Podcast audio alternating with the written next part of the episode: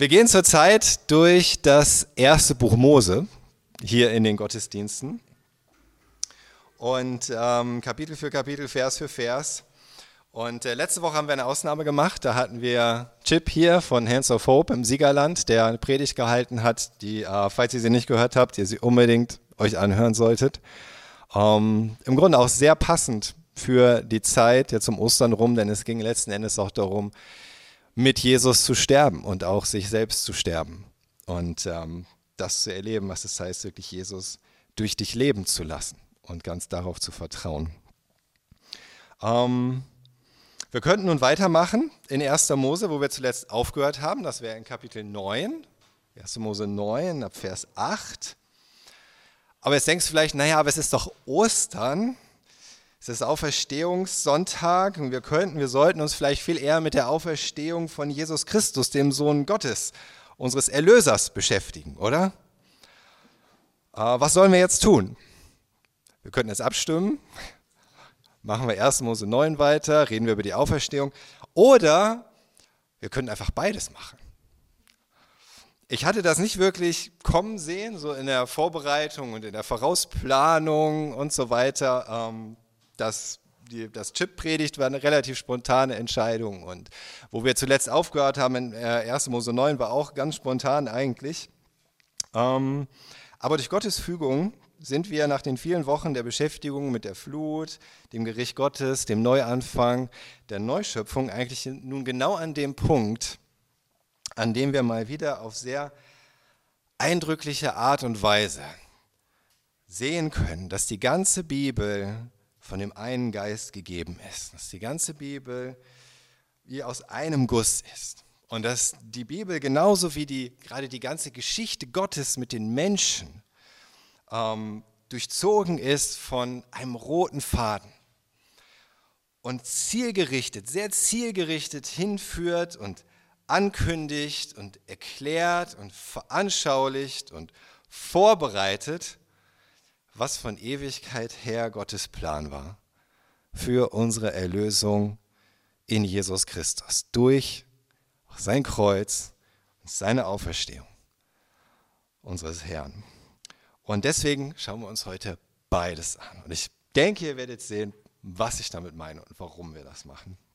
Ich habe, als ich das gesehen habe, Gott mir das gezeigt, habe ich gedacht, das das müssen wir jetzt einfach so machen. Das ist wahrscheinlich, ich weiß noch nicht, ich weiß nicht, ob jemals an Ostern über diesen Text gepredigt wurde. Vielleicht das erste Mal in der Geschichte der Kirche oder so. Und ich weiß noch nicht, ob auf diese Weise schon mal über diesen Text gepredigt wurde. Aber ähm, ich denke, das ist für heute dran. Und ich hoffe, ihr seht, was ich meine. Kommen wir erstmal zu 1. Mose 9. Was war geschehen? Für die, die nicht dabei waren, die letzten Wochen und Monate, die Menschen hatten sich auf der Erde ausgebreitet mit ihnen Gottlosigkeit, Gewalt, Bosheit, Verbrechen, Unterdrückung und Leid. Und Gott hat das alles gesehen und beschlossen, sowohl die Menschheit für ihre Sünde zu richten, als auch die ganze Schöpfung, alles Leben, zumindest alles Leben auf dem Land, zu vernichten durch eine weltweite Flut, die, wie wir gesehen haben, über ein Jahr lang andauerte. Aber mit Noah schloss Jahwe, Gott, einen Bund und gab ihm diesen Auftrag, die Arche zu bauen, damit er und seine Familie gerettet würden. Und dazu auch Vertreter aller Landlebewesen, inklusive der Vögel, um nach der Flut die Erde wieder neu zu beleben und zu bevölkern. Und wir haben uns das sehr genau angeschaut. Kann das überhaupt sein mit der Arche? Macht das Sinn, was Gott Noah sagt, auch mit den Maßen? Ist es möglich, dass Noah, seine Familie und vor allen Dingen all diese Paare von Tierarten da hineinpassen und so weiter. Und das, ähm, das haben wir geklärt. okay? Falls, euch das, falls ihr das mal nachhören möchtet, könnt ihr das gerne tun. Aber das, das haben wir für heute jetzt erstmal geklärt. Damit fangen wir jetzt nicht nochmal an. Aber es geschah so, wir haben uns das angeschaut, die Berufung Noahs, den Bau der Arche, den Ablauf der Flut. Und es kam alles genau so, wie Jahwe es angekündigt hatte. Die Erde wurde überflutet, das Leben wurde vernichtet, Noah und alle mit ihm in der Arche überlebten. Und nachdem die Flut vorüber war, brachte Noah Jahwe ein Opfer. Und Jahwe wiederum erklärte, dass er von nun an keine Wasserflut mehr schicken würde, sondern er sagt, es soll bis zum Ende der Welt, oder solange die Erde besteht, sagt Gott, immer Saat und Ernte geben, Frost und Hitze, Sommer und Winter, Tag und Nacht. Und soll diese natürliche Ordnung, soll es geben, soll aufrechterhalten werden bis zum Ende der Welt. Und das ist der Punkt, an dem wir stehen. Und dann folgt die Erneuerung, die Erklärung, die Bekräftigung, die Garantie für den Bund, den Jahwe mit Noah und damit mit der ganzen Menschheit geschlossen hat. Den ersten Teil, die ersten sieben Verse in Kapitel 9 haben wir uns vor zwei Wochen angeschaut. Und jetzt machen wir weiter in Vers 8. Und ich werde euch jedes Mal zeigen, was daran, an dem, was hier steht, uns eigentlich hinweist auf Jesus und seine Auferstehung. Das erste, was wir sehen, ist der erste Punkt, übrigens das Thema heute, erst können wir die Titelfolie zeigen, der Regenbogen und die Auferstehung. Der Regenbogen und die Auferstehung. Das ist mal ein neues Konzept, was ihr mit dem Regenbogen verbinden könnt. Wir wissen anders, was zur Zeit immer so damit verbunden wird. Der Regenbogen und die Auferstehung. Und das erste, was wir sehen, ist sechs Punkte übrigens. Das erste, das Gericht wurde vollzogen ein für allemal.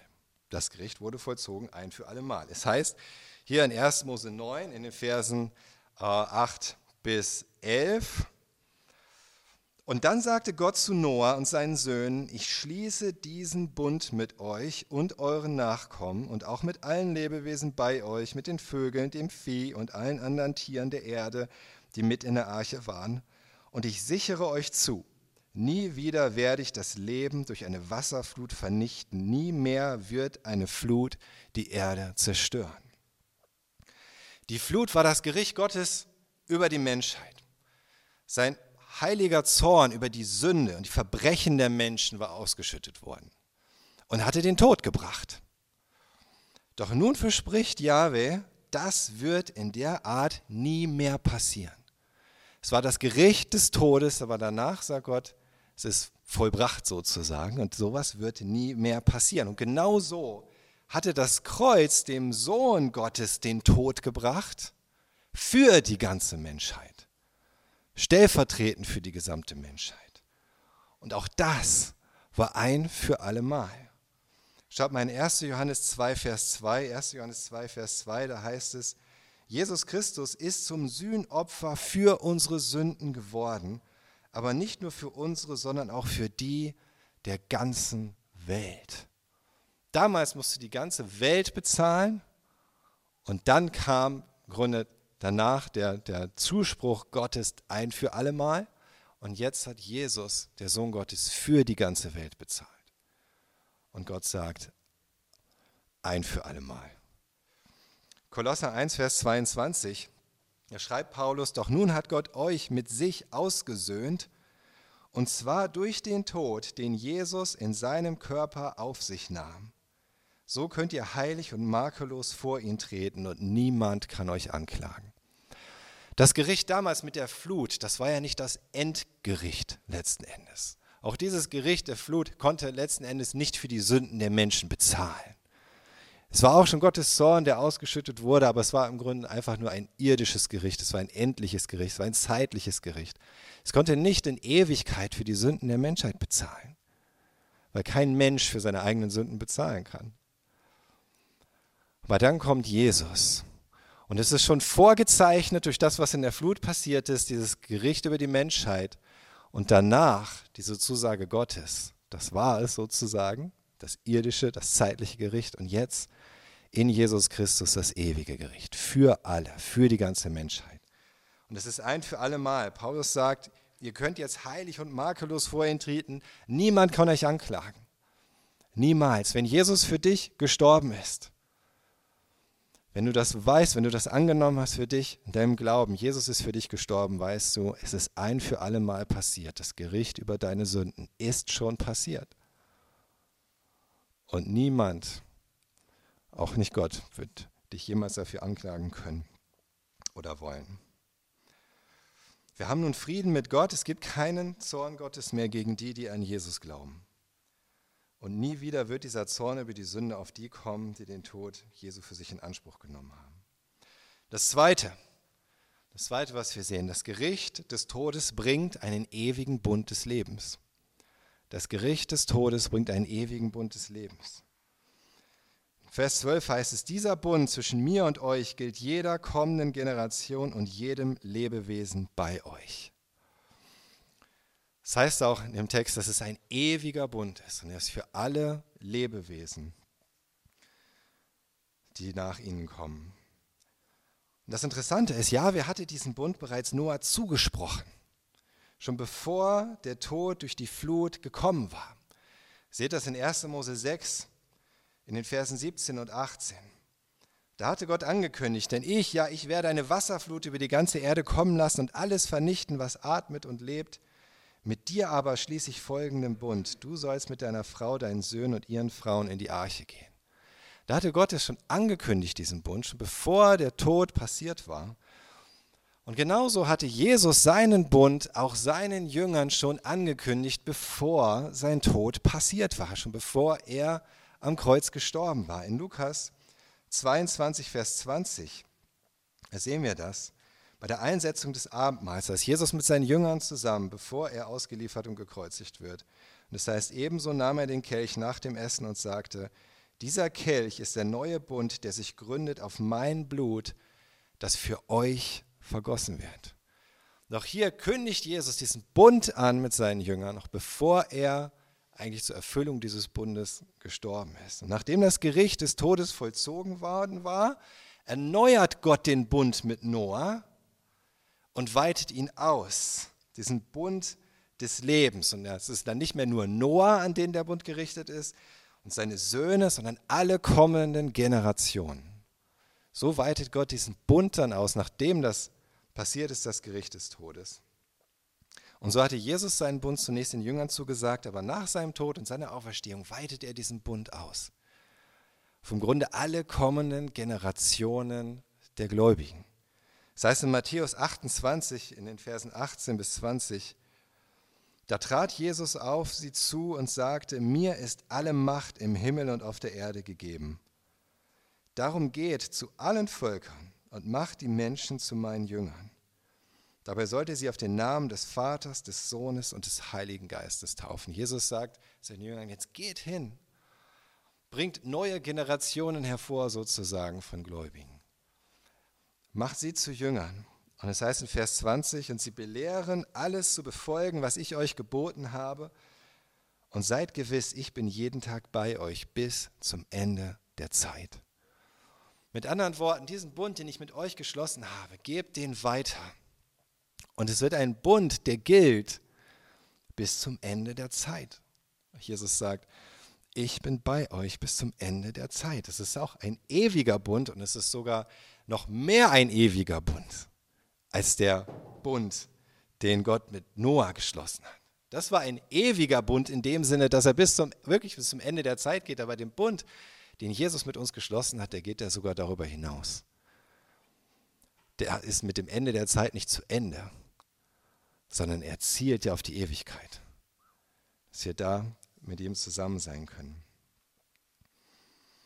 Und seht ihr jetzt später, nach Noah gab es noch andere Bünde, die Gott geschlossen hat. Mit Abraham hat er einen Bund geschlossen. Mit Israel hat er einen Bund geschlossen. Es wurde immer, es ging immer weiter. Aber der Noah-Bund ist der erste Bund. Und der neue Bund in Jesus ist der letzte Bund. Und ihr seht, hier genau den Zusammenhang und wie das ineinander greift. Es hat angefangen mit dem Bund, den Gott mit Noah geschlossen hat, und es hat seine Vollendung in den neuen Bund, den er durch Jesus mit uns geschlossen hat. Und dieser, der neue Bund, ist der letzte Bund, das letzte Bundesangebot Gottes an den Menschen. Damals, heute, für alle Zeit und darüber hinaus. Das Dritte, was wir sehen, ist, Gott erinnert sich selbst an seine Gnade. Gott erinnert sich selbst an seine Gnade. In Versen 13 bis 16, da heißt es, und als Zeichen dafür setze ich meinen Bogen in die Wolken. Jedes Mal, wenn ich Wolken über der Erde zusammenziehe und wenn dann der Bogen erscheint, werde ich an mein Versprechen denken, das ich euch und allen Lebewesen gegeben habe. Nie mehr sollen die Wassermassen zu einer Flut werden, die alles Leben vernichtet. Er sagt, der Regenbogen wird in den Wolken stehen und ich werde ihn ansehen und an den ewigen Bund denken, den ich mit euch und allen Lebewesen auf der Erde geschlossen habe. gerade hier in dem letzten Vers, den wir gelesen haben, sehen wir, dass Gott garantiert Noah und seinen Nachkommen seine Gnade.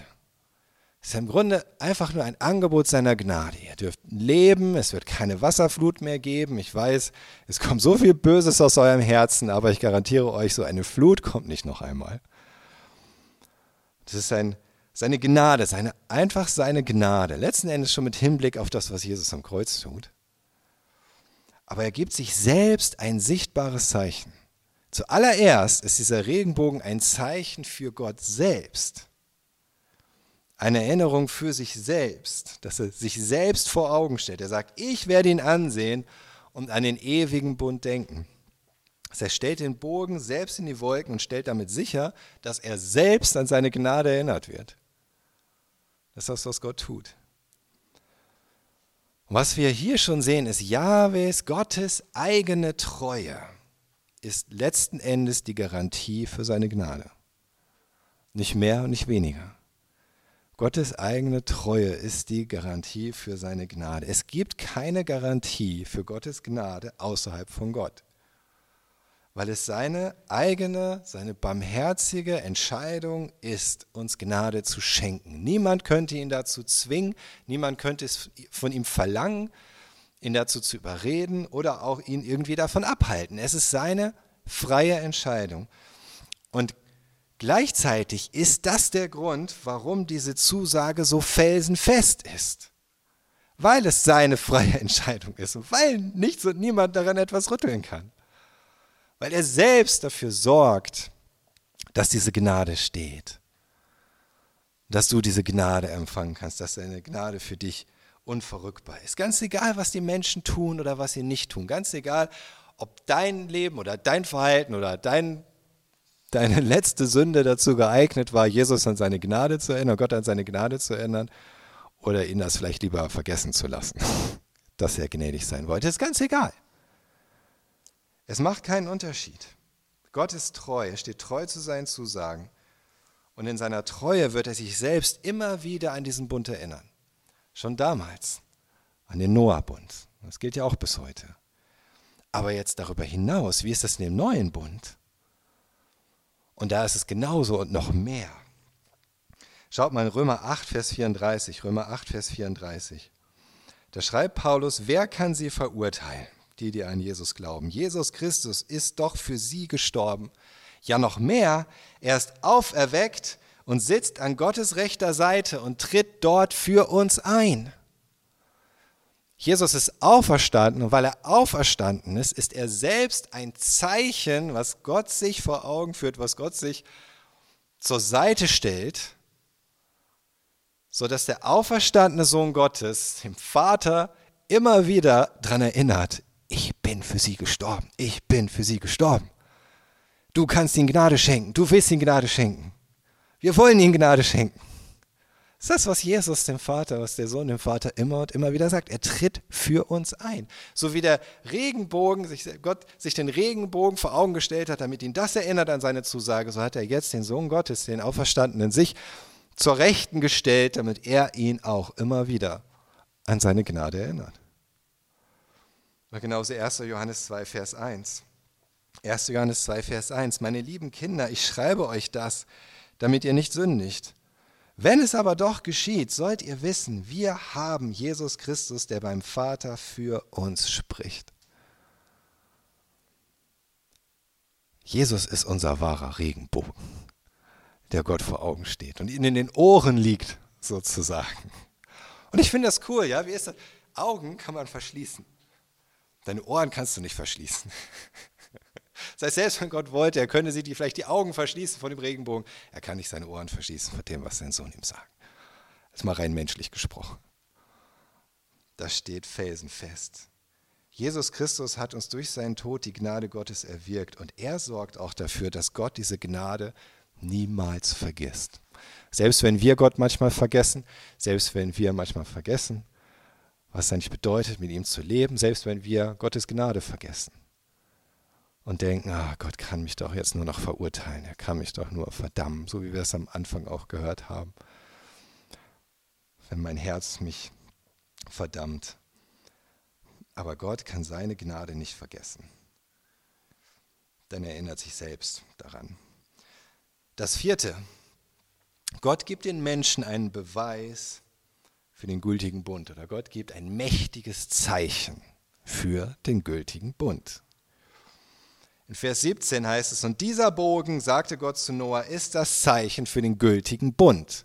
Jetzt geht es darum, dass die Menschen diesen Regenbogen sehen. Vorher sollte Gott selbst diesen Regenbogen sehen. Jetzt heißt es, die Menschen, sie sollen ihn sehen und sehen, das ist ein Zeichen für den gültigen Bund.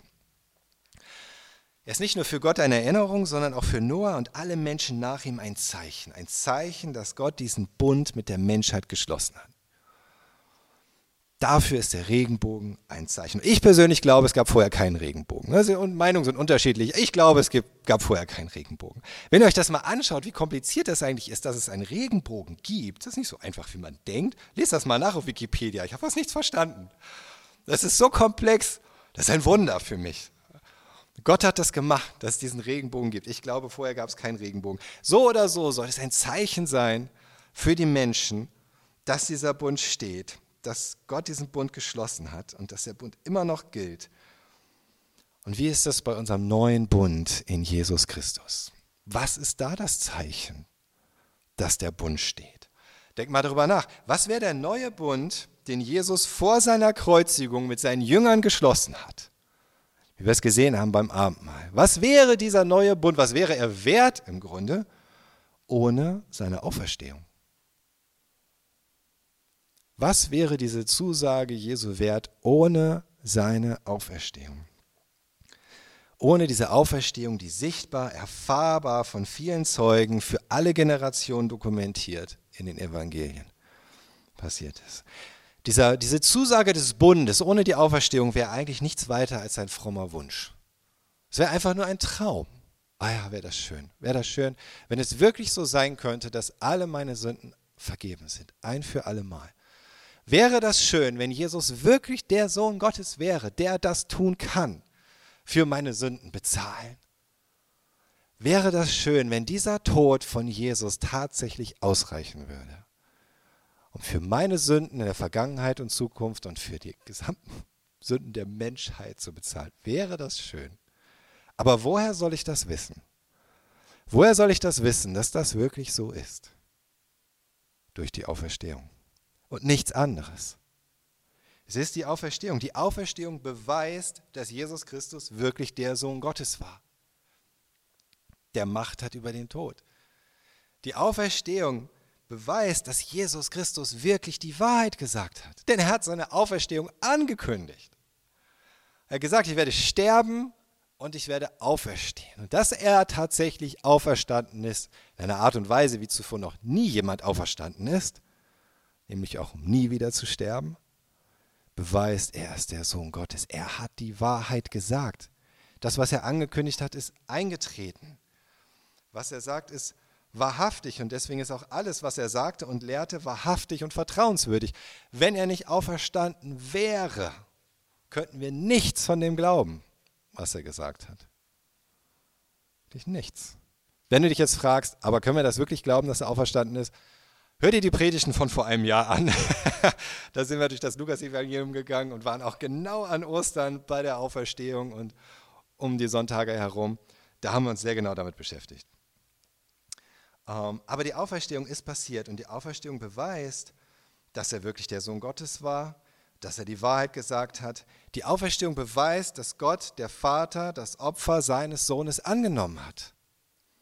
Dass wirklich alles bezahlt wurde, was den Tod verdiente. Deswegen konnte der Sohn Gottes dann wieder auferstehen vom Tod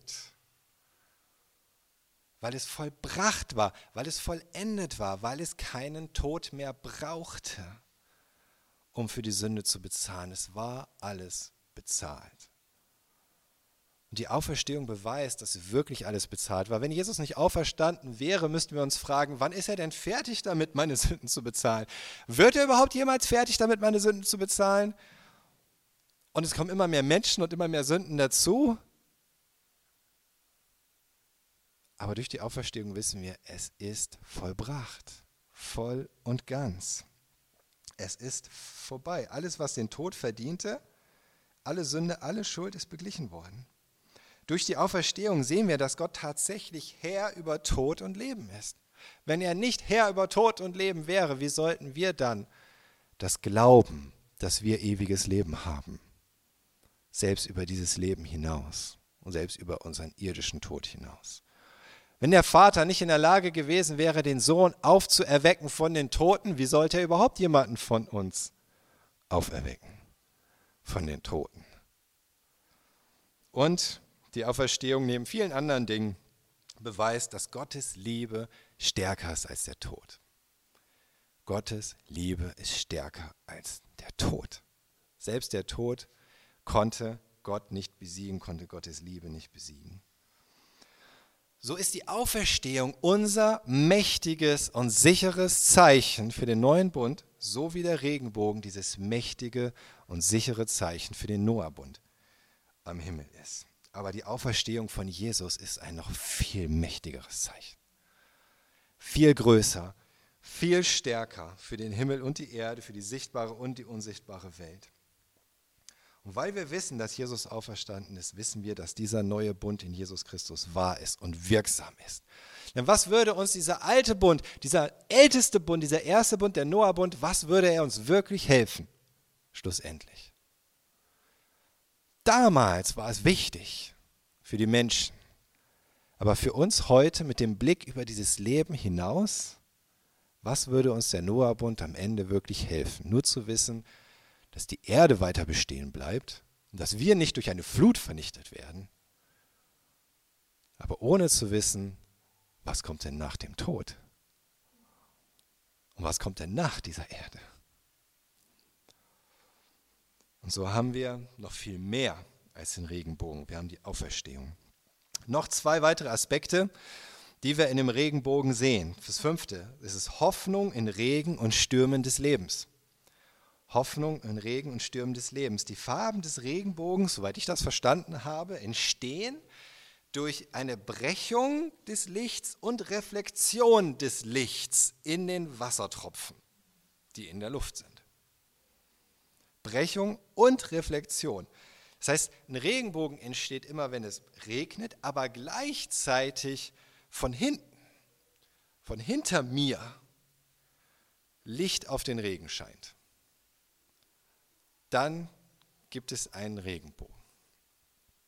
Das heißt, es regnet zwar, aber das Licht, auch wenn ich es nicht sehen kann, auch wenn ich die Quelle des Lichts gar nicht sehen kann, weil sie irgendwo hinter mir liegt, für mich verborgen ist, das Licht scheint in diesen Regen hinein und macht aus dem Unwetter ein farbenfrohes Zeichen der Hoffnung.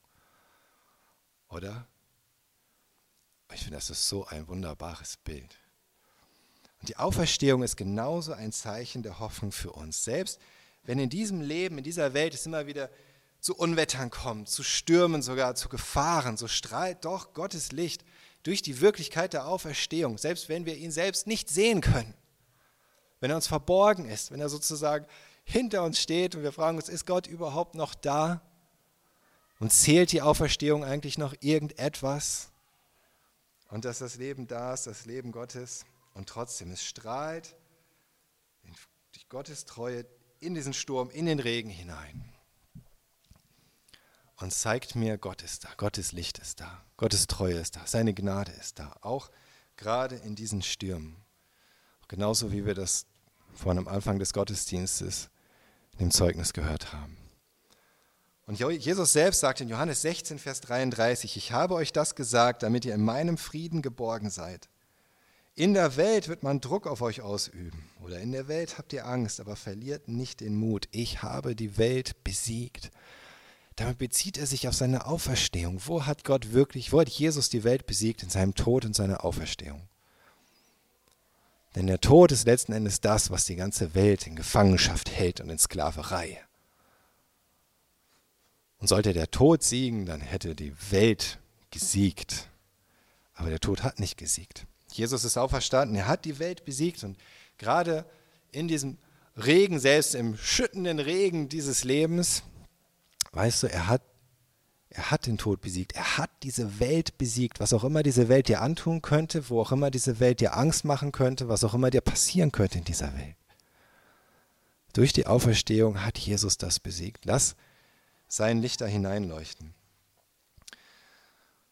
Und Paulus schreibt in Epheser 1 in den Versen 18 bis 20, Epheser 1, 18 bis 20, er gebe euch, er eurem Herzen erleuchtete Augen, damit ihr seht, zu welch großartiger Hoffnung er euch berufen hat damit ihr wisst, wie reich das herrliche Erbe ist, das auf euch die Heiligen wartet. Auch hier die großartige Hoffnung. Und was, was ist Grundlage dieser Hoffnung? Er sagt Vers 19, damit ihr erkennt, wie überwältigend groß die Kraft ist, die in uns Gläubigen wirkt. Die Kraft, die nur zu messen ist an der gewaltigen Macht, die an dem Messias wirken ließ, als er ihn von den Toten auferweckte und ihn in den himmlischen Welten an seine rechte Seite setzte. Was ist unsere Hoffnung? Die Kraft Gottes ist unsere Hoffnung.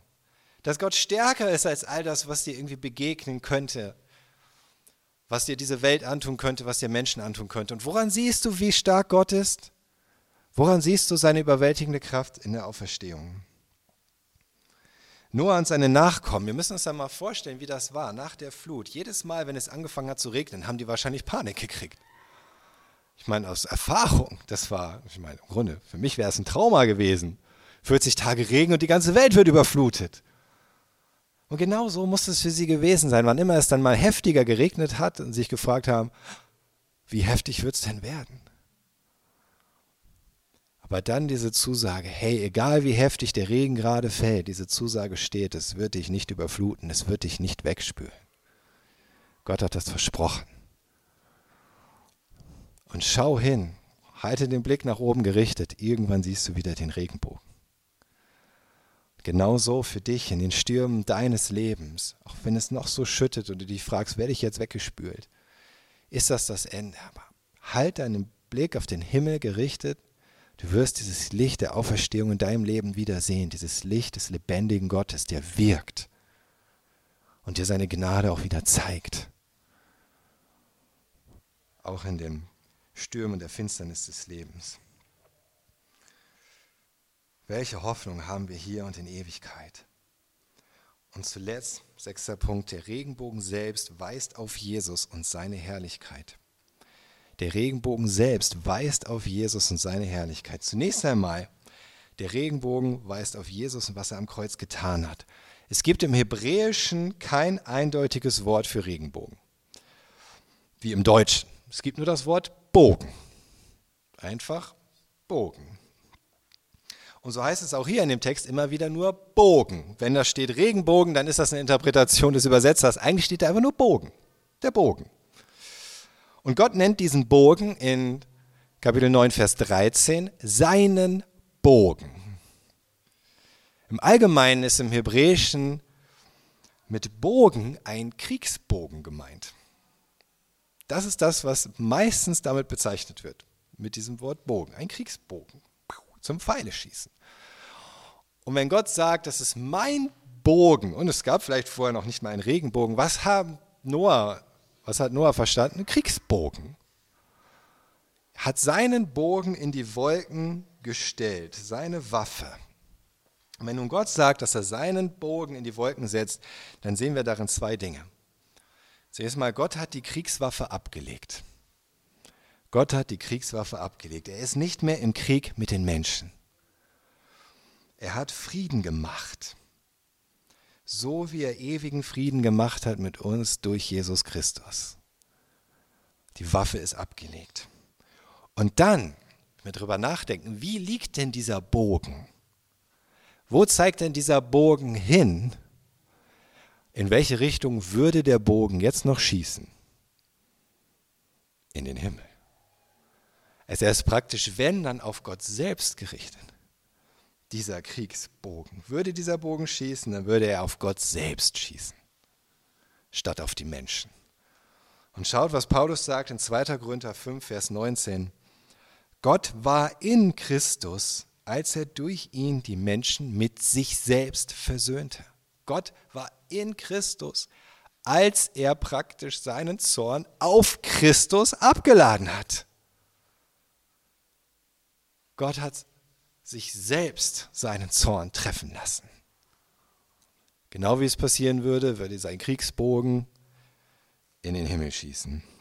Und in Kolosser 1, Verse 19 bis 20. Denn mit ganzer Fülle wollte Gott in ihm wohnen. Gott war nicht nur zum Teil in Jesus Christus, auch wenn ich das nicht fassen kann. Gott war in seiner ganzen Fülle in Jesus Christus am Kreuz und durch ihn alles mit sich versöhnen. Durch sein am Kreuz vergossenes Blut hat er Frieden gemacht. Es ist eigentlich Gottes eigenes vergossenes Blut. Damit hat er Frieden gemacht, dadurch mit uns.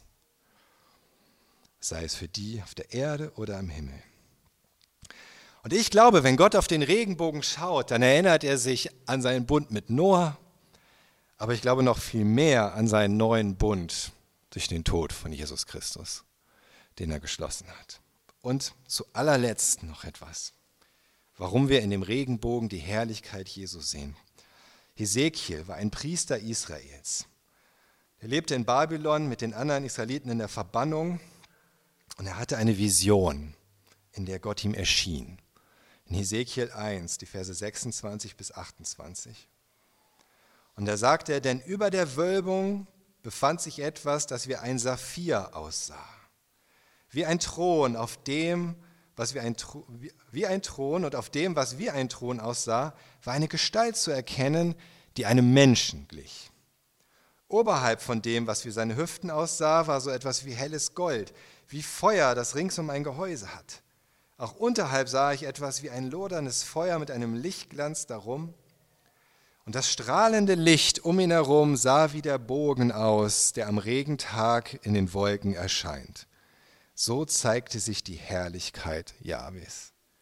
Als ich das sah, warf ich mich nieder auf mein Gesicht und dann hörte ich eine Stimme reden.